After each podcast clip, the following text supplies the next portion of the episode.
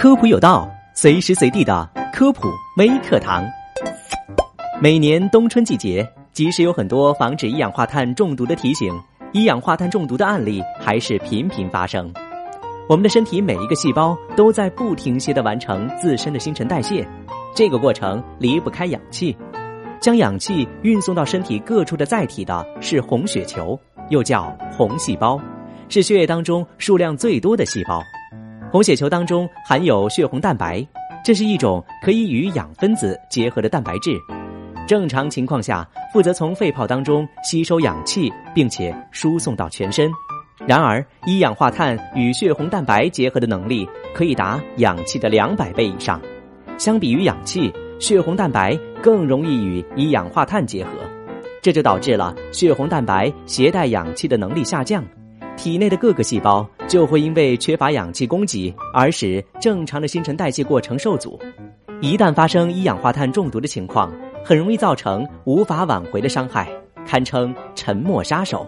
因此，我们每个人都应该把一氧化碳中毒的相关知识和预防方法熟记于心。那么，哪些情况下更容易发生一氧化碳中毒呢？首先，最为常见的是冬季采暖。各种以燃烧方式将化学能转化为热能的取暖方法，都可能在过程当中产生一氧化碳。通常来说，只要保证通风流畅，燃烧产生的一氧化碳就可以随时排出室外。由于浓度很低，对人体健康基本不存在影响。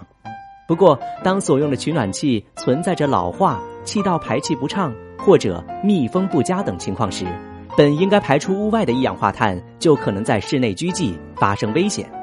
我国的一氧化碳中毒事件多是冬季煤炉取暖不当造成的，而且大部分发生在农村和城市的棚户区。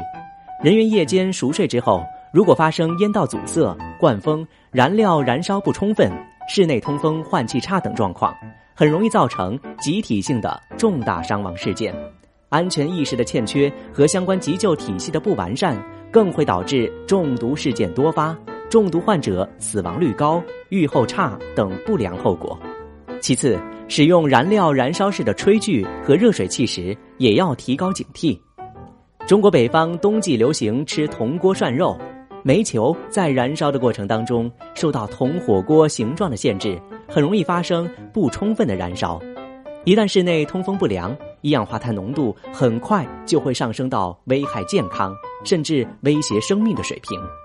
洗澡时发生的一氧化碳中毒，多是因为热水器安装不合理，燃烧产生的废气随屋外空气逆流进入密闭性较高的浴室，最终导致一氧化碳累积到很高的浓度，导致人员伤亡。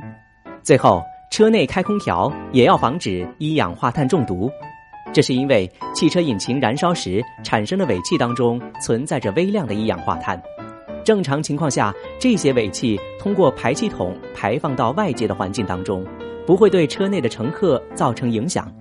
然而，汽车陷入积雪当中，积雪可能会阻塞排气筒，造成排气不畅，尾气只能通过车底的空间向车头部逸散，最终进入车厢。即便空调开启内循环模式。尾气还是可能通过车体密闭不严处进入车厢当中。